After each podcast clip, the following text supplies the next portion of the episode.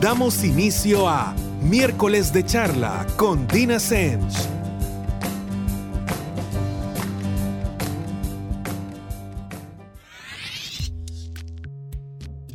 Buenas noches a todos y nuevamente estamos de regreso con otro miércoles de miércoles de charla con Dina Semch. Para quienes nunca han escuchado el programa o por lo menos no desde el inicio, mi nombre es Dina Semch y soy psicóloga de adolescentes, adultos y parejas. Además de eso, soy activista por la salud mental, que precisamente implica hacer uso de espacios como el que hoy nos da Radio Femenina para hablar de diversos temas que tienen muchísimo que ver con nuestra salud mental. Les recuerdo que el objetivo de este programa no es alquilarle mis verdades, no es lavarles el cerebro, no es convencerlos de nada. Es simple y sencillamente poner información sobre la mesa para que aprendamos a fundamentar nuestros puntos de vista. Lo peor que puede pasar es que simple y sencillamente sus posturas, sus conclusiones salgan fortalecidos de esto, porque precisamente Parte de aprender es de repente contemplar ideas que no necesariamente van de la mano con lo que nosotros pensamos y aún así mantener nuestras conclusiones si fuera necesario o incorporar nueva información. ¿Y de qué vamos a hablar el día de hoy? Precisamente vamos a hablar de reconstruir la confianza. Y vamos a hablar de reconstruir la confianza sobre todo en una pareja cuando ha existido infidelidad. Aquí no me voy a meter en debates de qué tipo de infidelidad, porque nos metemos en un territorio bastante gris donde todo el mundo dice, bueno, pero es que de aquí para acá sí es infidelidad y de aquí para allá. No, miren, cualquier cosa que su pareja considere una infidelidad va a ser una infidelidad. Cualquier cosa que ustedes hayan acordado y a la que usted falte e implique la interacción con otro ser humano, va a ser una infidelidad. Al final se traduce a no haber cumplido eso que usted mismo prometió en algún momento. Pero el punto con esto es qué hacemos. Una vez pasó esto, ¿cómo reconstruimos de ahí en adelante? Creo que aquí es uno de los mayores problemas que suelen tener las parejas, porque realmente no, no todas las relaciones se terminan eh, por una infidelidad. Sí considero que tiene muchísimo que ver las preexistencias, qué tan fuerte era la relación, qué tantas herramientas tenía cada uno, qué tal estaba la dinámica, cuál es la historia también de cada persona, porque esto puede tener una injerencia positiva o negativa. Y bueno, otra serie de factores externos, pero realmente los puntos decisivos deberían por lo menos depender de los dos integrantes de esa pareja. Y yo creo que aquí vamos a algo que parece sumamente obvio cuando lo platicamos, cuando lo contemplamos con nuestra pareja y es el término fidelidad. Esto es como cuando hablamos de tener éxito juntos, de ser felices, de hacer una vida, de ser padre o madre. Uno de los grandes problemas es que solemos creer que estamos haciendo referencia exactamente a los mismos apartados del contrato. Y no necesariamente es así. Parece mentira y todos creeríamos que es bastante obvio que cuando estamos hablando de fidelidad estamos hablando de no involucrarme ni sexual ni emocionalmente con otra persona. Pero resulta que no. Ahora, bueno, hay muchísimos eh, significados de infidelidad, tanto como de fidelidad. Y yo les diría que cuando ustedes estén con alguien y estén pensando tener una relación a largo plazo con esta persona, que las cosas van bien, que están planeando cosas, estos son términos que deberían acostumbrarse a hablarlos. Literalmente hacer la pregunta de ¿y tú a qué te referís cuando hablas de fidelidad? Para ti, ¿qué implica ser infiel? Pero de la misma manera que preguntarían qué implica ser feliz o qué implica para ti ser padre, ser madre, qué implica una vida, qué implica todas las cosas que damos por sentado que estamos hablando del mismo significado. Ahora, les voy a contar parte de lo que yo he visto en la clínica, porque como les he comentado, parte eh, de lo que hago es terapia de pareja. Y se pueden imaginar que este es uno de los eh, motivos de consulta que no, no es ajeno, es, es bastante frecuente, no el único, pero bastante frecuente. Y yo lo que he visto, eh, tanto en mujeres como hombres, aquí no se trata de, de quién tomó la decisión, es que suelen haber dos tipos de personas. La primera que se disculpa por la indiscreción. Eso quiere decir que se disculpa por haber sido descuidado o descuidada. Se disculpa por no haber tomado las medidas necesarias para que la gente no se enterara, para que usted no se enterara. Y de no haber sido lo suficientemente prudente con el tema. Y está el segundo tipo. El segundo tipo es alguien que se disculpa por el dolor causado y que realmente el dolor que causó en sus seres queridos, y digo seres queridos porque realmente a veces es más de uno, más de la pareja, realmente le duele, le duele y significativamente. Usualmente, cuando el primer tipo eh, de persona, eh, quien está pidiendo disculpas por su indiscreción, está prometiendo que la próxima vez va a ser más discreto, que las probabilidades de que usted se entere van a disminuir o por lo menos va a hacer todo lo necesario para que sea así. Mientras que el segundo realmente se está disculpando por lo que hizo. Se está disculpando por el dolor y por los daños que sabe que ocasionó. Entonces, les digo para que tengan esto en cuenta, porque a pesar de que no hay una garantía cuando hablamos de qué podemos hacer en el futuro, de si podemos ser fieles o infieles, eh, de repente es lo que nos vamos de cabeza a buscar en estas situaciones. ¿Por qué? Porque obviamente no queremos que nos vuelva a pasar, no queremos volver a sentir lo que estamos sintiendo, no queremos volver a pasar por ese proceso. Pero a veces no queremos observar, queremos que el otro nos diga qué esperar, queremos que el otro nos diga qué va a hacer, que nos dé garantías. Y lo que deberíamos hacer es ser capaces de ver y tomar nota con mucha atención. Ahora ya vamos a uno de los puntos medulares con este tema. Y es que uno de los mayores daños, por no decirles el medular y, el más significativo, a pesar de que hay varios, lo recibe la confianza. Y no estamos hablando solo en el tema de confiar en cómo eh, esta persona interactúa con otras personas, con gente que le puede interesar, sino la confianza en todo. Y ojo, muchas veces es la confianza que teníamos hacia nosotros mismos y la confianza que tenemos hacia el otro. Lo complejo con este tema de la confianza es que la onda expansiva es enorme y de repente no confiamos ni en cómo nos dijo esta persona que se llamaba. No confiamos en todo lo que nos dijo que sentía por nosotros, no confiamos en cómo dijo que quería una vida. No sabemos quién es la persona que tenemos al lado y no sabemos cómo recuperar esa parte. Ahora sí quiero que tengan claro que es posible si desean hacerlo ambas partes, porque esto no es un esfuerzo unilateral, es un esfuerzo bilateral o tendría que serlo. Y quiero que también entiendan que parte de lo que estoy diciendo en este caso va de alguna manera encaminado a que quienes están en una situación como esta, por favor, busquen la manera, busquen la manera de salir adelante en la dirección que sea, porque se vale, se vale decir que no quieren, que no pueden, eh, que no, o se vale decir que sí, que desean intentarlo, que desean saber qué pasa. Y aquí viene parte eh, de lo vital, y es que tienen que estar abiertos a las posibilidades. Yo siempre que vamos a empezar terapia de pareja les digo, de aquí pueden salir varios resultados. Pueden darse cuenta que la persona que tienen al lado cambió y que cambió de manera fantástica y que es una mucha mejor, mucho mejor versión que la que ustedes conocieron y que aún así no les alcance. O pueden darse cuenta que realmente hay mucho que hacer, hay mucho que trabajar, están dispuestos y que hay muchísimas cosas buenas en la relación que hacen que usted decida quedarse. No solo una vez, no solo después de un episodio de estos, que decida quedarse todos los días, que al final es lo que hacemos en una relación. También puede ser que diga no, no, no quiero, no puedo, no me estira suficiente el cuerpo, es demasiado el daño y siento que tengo que caminar en otra dirección. Y así podemos seguir planteando todas las respuestas que pueden surgir de este darse una oportunidad. Pero aquí es un poquito para que tengan un terreno eh, como punto de partida. Sí quiero que estén claros que bajo ninguna circunstancia estoy tratando de justificar algo que es una mala decisión. Eh, muchas personas de repente optan por decir, claro, pero es que la situación en la pareja estaba re mal. Y sí, claro, eso genera terreno fértil para tomar malas decisiones, pero siguen siendo malas decisiones. Porque así como existió la decisión de ser infiel, existe la decisión de buscar ayuda, existe la decisión de hablar con el otro y decirle yo no puedo con esta situación y prefiero detener nuestra relación. Y sí es bien importante en este momento no solamente detectar qué es lo que necesitamos, no justificarlo, sí entender que fue una mala decisión, tanto quien la ejecutó como la persona que lamentablemente recibió el daño.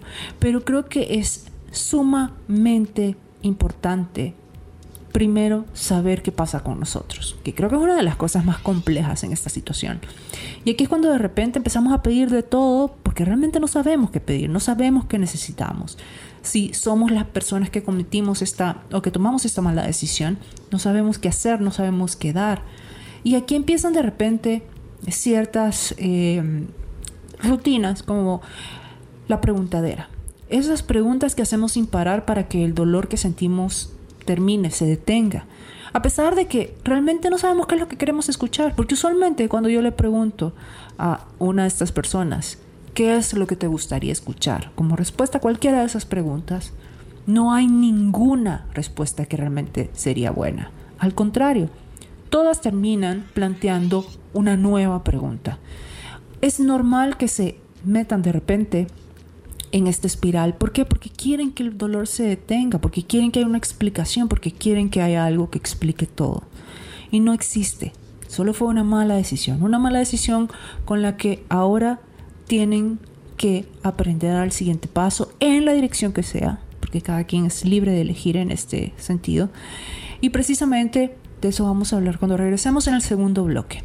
Les voy a contar cómo pueden hacer por su cuenta para empezar a recuperar la confianza con su pareja después de que ha existido una infidelidad. Pero bueno, continuamos cuando regresemos en el segundo bloque con más de miércoles de charla con Dina Semch. Las opiniones y experiencias de nuestros invitados. Continuamos. Y estamos de regreso con el segundo bloque de miércoles de charla con Dina Semch.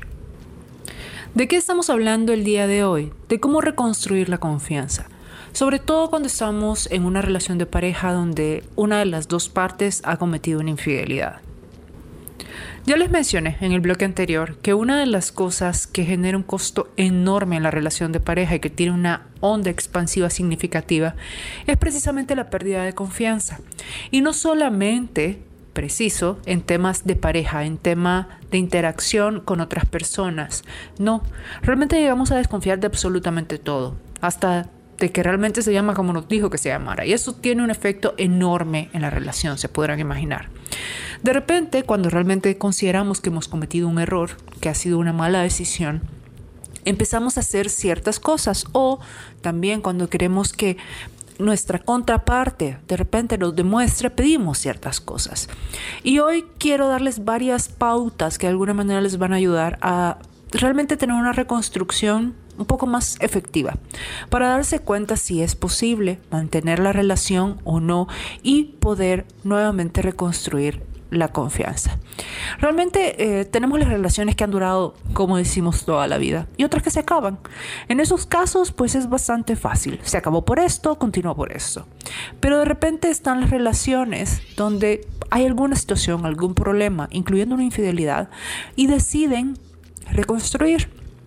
Y precisamente esto es factible, pero si ambos miembros tienen la voluntad de hacer cada uno su parte. No puede ser, como les decía, un esfuerzo unilateral, tiene que ser bilateral o simple sencillamente no va a funcionar. Yo sé que muchísimas personas que han pasado por esta situación de repente dicen, es que yo quiero regresar al momento en el que estaba antes, quiero que seamos las personas que estábamos antes. Y fíjense que muchas veces parte del truco es precisamente no regresar ahí, precisamente no convertirse en las personas que eran antes y volver a la dinámica que tenían antes, porque es esa precisamente la que los llevó a la situación en la que se encuentran. Nuevamente, no justificando una mala decisión que sigue siendo una mala decisión, sino simple y sencillamente repasando los pasos, que es precisamente lo que nos permite aprender. Bueno, cuando estamos ante una situación así, no importa eh, si somos la persona eh, que ha, a la que le han sido infiel o quien ha sido infiel, de repente empezamos a pedir a lo loco o a prometer a lo loco. Empezamos a aún con este prometer a pasar encima de quién somos, a ofrecer cosas, situaciones, etcétera, etcétera, que no vamos a poder mantener. Pero sobre todo, de repente, esto de crear confianza otra vez se convierte en exactamente lo opuesto. Porque es como que todo se mueve en base a te demuestro que soy inocente hasta que los hechos prueben lo contrario. Y como les decía, esto es exactamente lo opuesto a generar confianza. ¿Por qué? Porque básicamente confiar en alguien implica que tenemos la certeza de que esa persona va a seguir siendo exactamente quien es cuando está frente a nosotros y cuando no estamos nosotros en cualquier situación, que existe congruencia, que existen líneas de conducta, no nuestras líneas de conducta, sino las que el otro precisamente considera correctas, adecuadas, etc. Y realmente cuando nos vemos en esta situación, de repente ambas partes empiezan a tomar medidas que no son las mejores. Por ejemplo, la parte ofendida, llamémoslo así, puede venir y decirle, mira, ¿sabes qué? De ahora en adelante vas a mandar foto de todos los lugares donde estés. Y si te cambias por alguna razón, si salís más allá de donde sé que vas a estar, te vas a reportar cada tanto. Y me vas a enseñar el teléfono, que el teléfono es toda una situación cada vez que sea necesario. Pero precisamente esto no es confiar. Y miren, al principio puede que se dé, y yo creo que se vale ser un poquito permisivo, pero creo que también tenemos que tener eh, como propósito, como objetivo, ir bajándole a esto. ¿Por qué? Porque nos termina haciendo más daño, porque lo que estamos generando, se lo repito, es desconfianza, no confianza. A ver, si queremos reconstruir entonces la confianza en alguien, ¿cuál sería el primer paso para esto. Pero el primer paso adecuado, acertado, efectivo.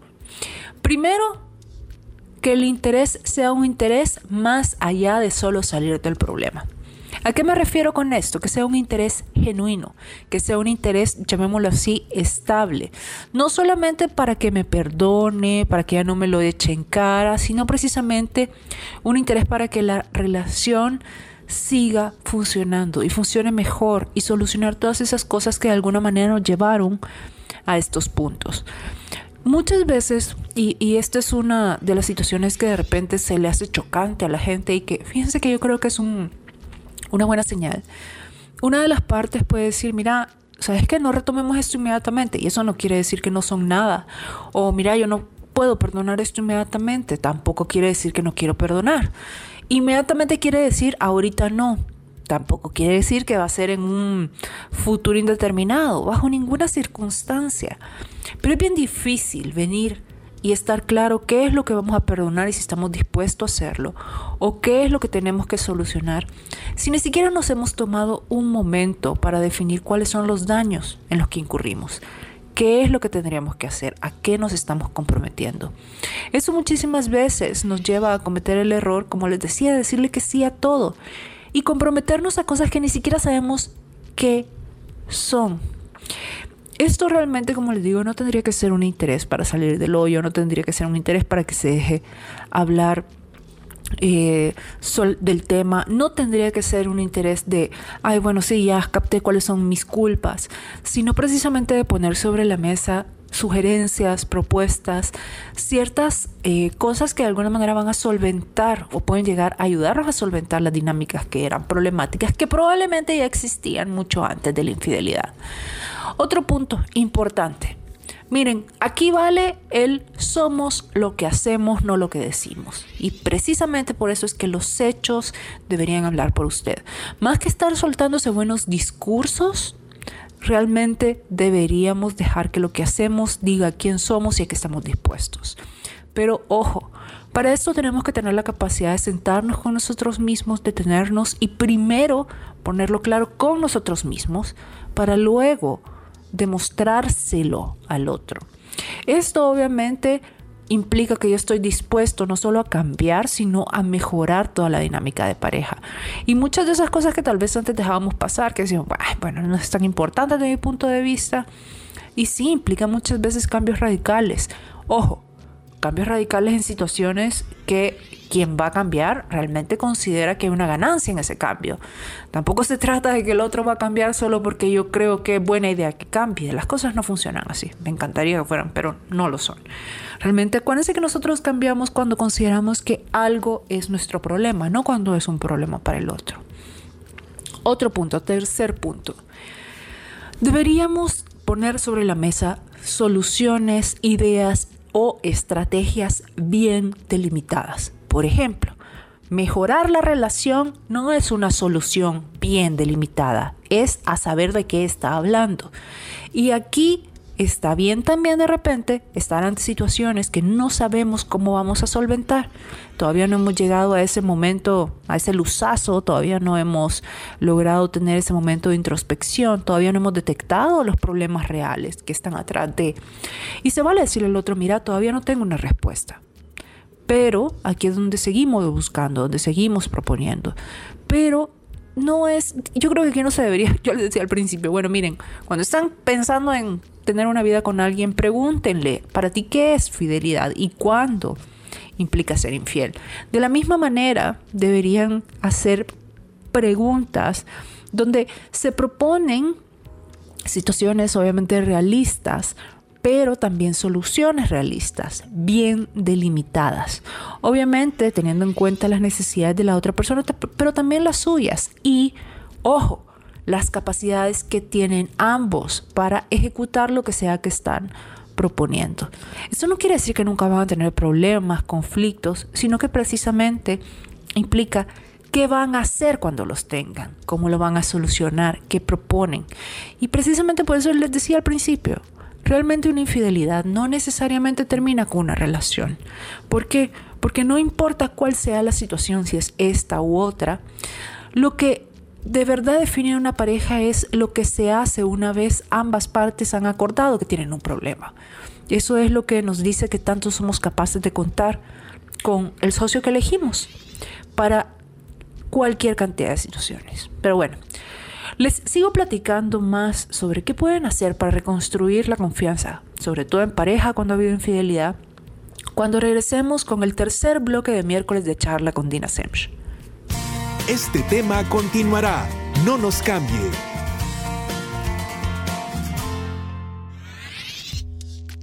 Estamos de regreso con el tercer bloque de miércoles de charla con Dina Semch.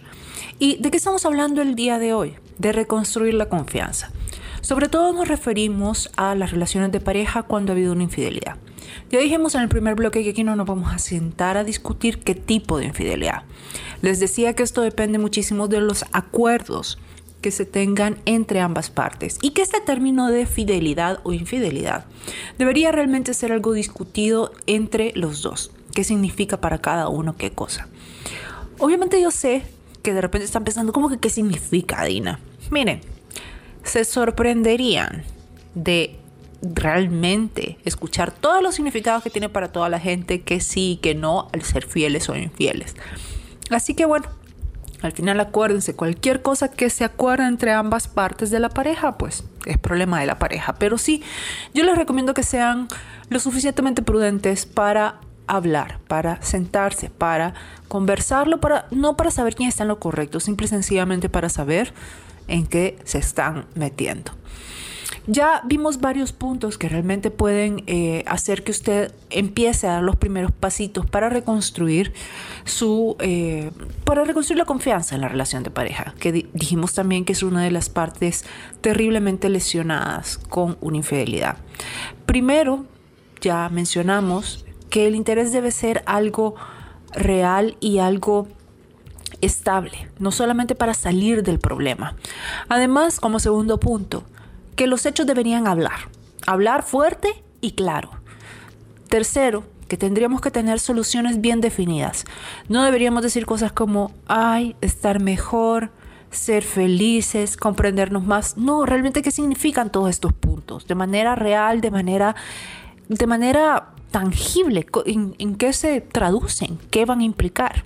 Cuarto punto, mejorar la comunicación. Miren, esto muchas veces no es problema de cantidad, sino de calidad. Sobre todo de repente cuando las parejas son papá y mamá de estos niños o de... Me dicen, bueno, pero mira, si nos comunicamos un montón, sí. Pero bien alegre porque pasan en ciertos temas que saben que no tienen absolutamente ningún problema o ningún tipo de reto porque no implica hablar de ellos. Hablan de yo papá, yo mamá, mis tareas referente a mis hijos, mis intereses referente a mis hijos, pero entre ellos no hay nada. Entonces se mantienen en una zona segura de conversación.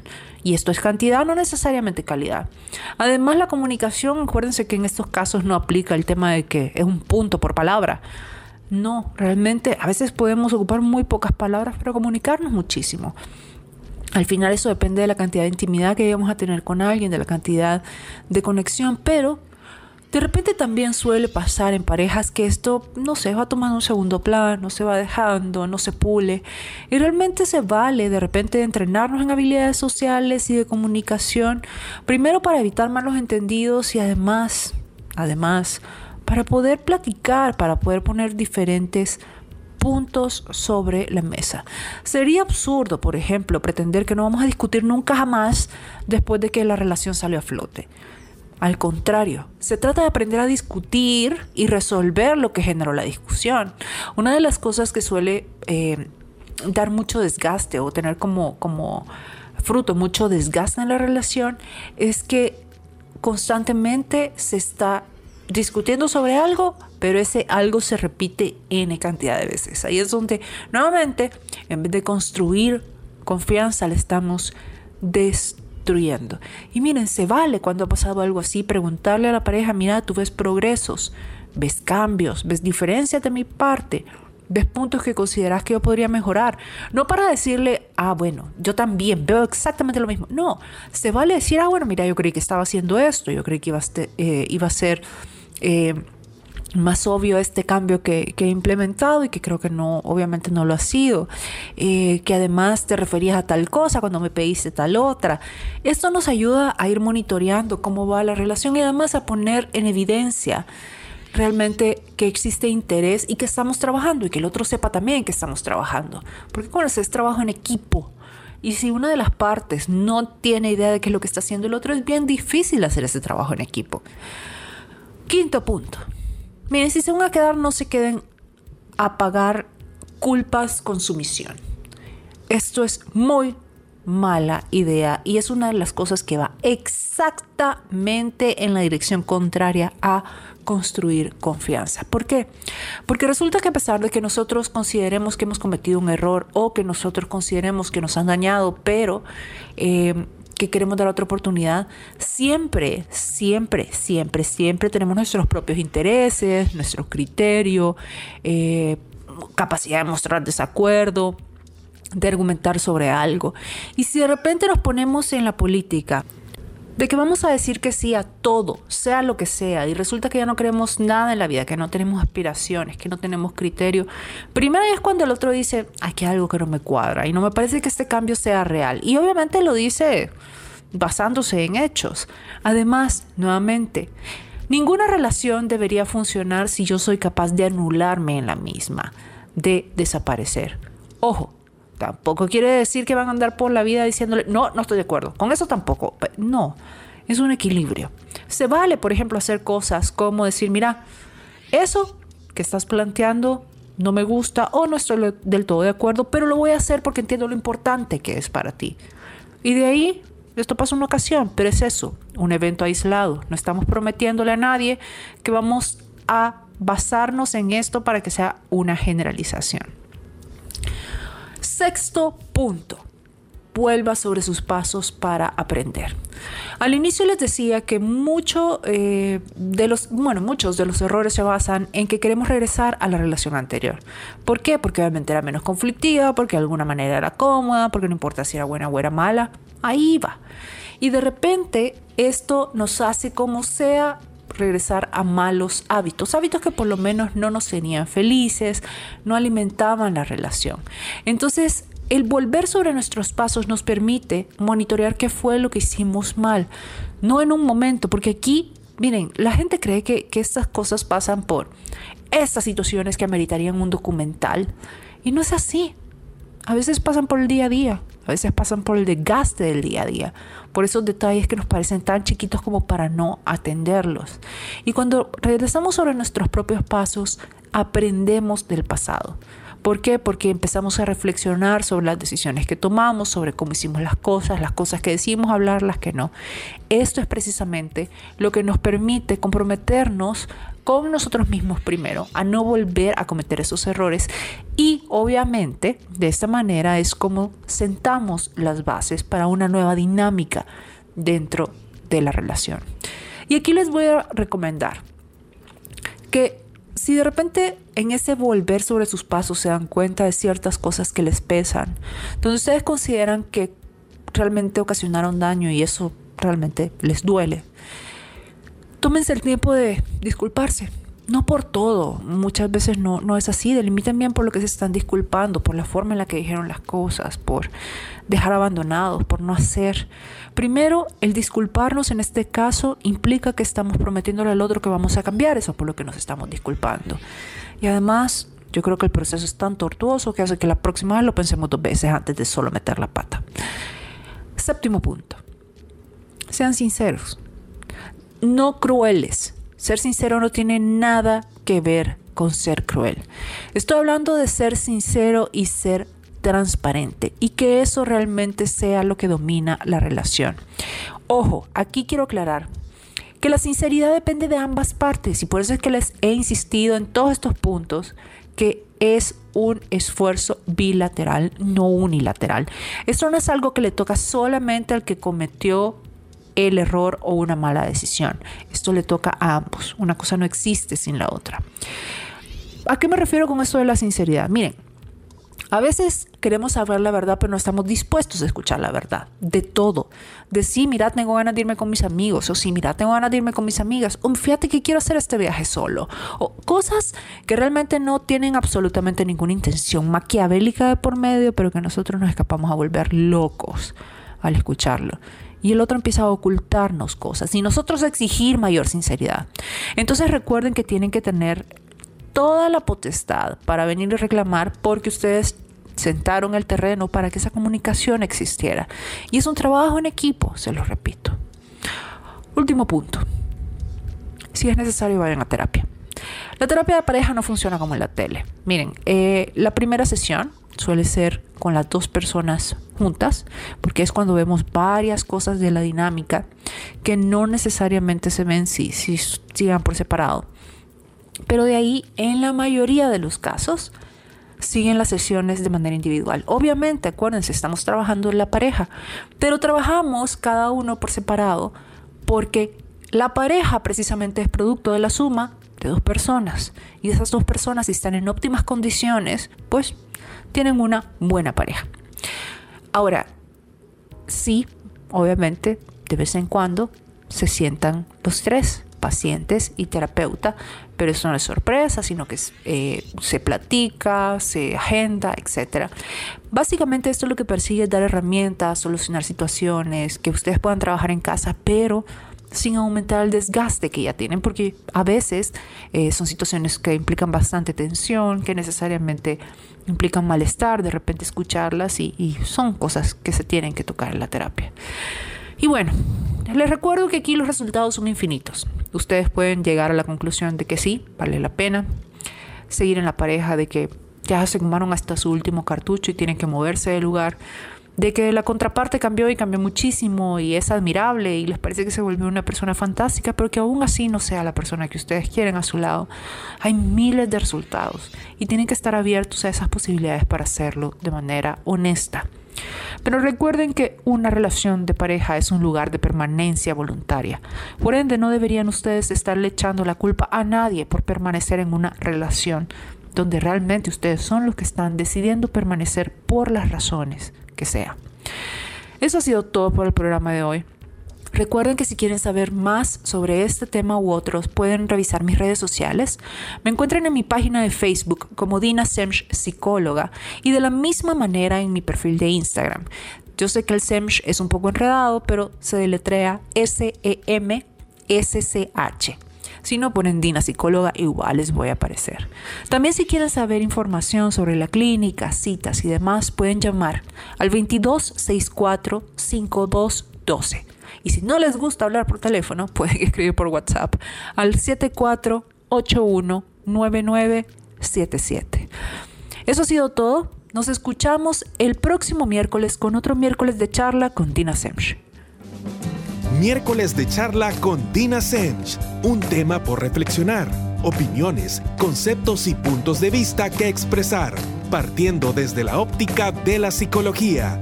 Sintonícenos el próximo miércoles por Radio Femenina